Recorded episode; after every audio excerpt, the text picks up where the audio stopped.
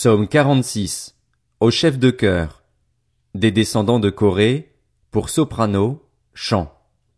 Dieu est pour nous un refuge et un appui, un secours toujours présent dans la détresse.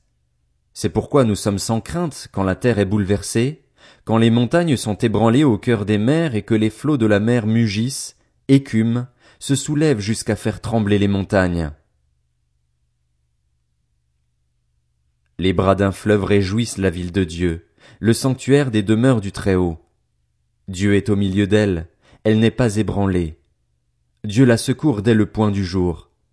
Des nations s'agitent, des royaumes sont ébranlés. Il fait entendre sa voix, et la terre tombe en défaillance.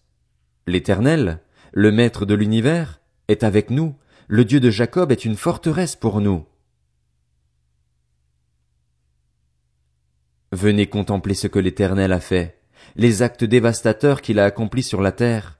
C'est lui qui a fait cesser les combats jusqu'aux extrémités de la terre. Il a brisé l'arc et rompu la lance. Il a détruit par le feu les chars de guerre. Arrêtez, et sachez que je suis Dieu. Je domine sur les nations, je domine sur la terre. L'Éternel, le Maître de l'univers, est avec nous, le Dieu de Jacob est pour nous une forteresse.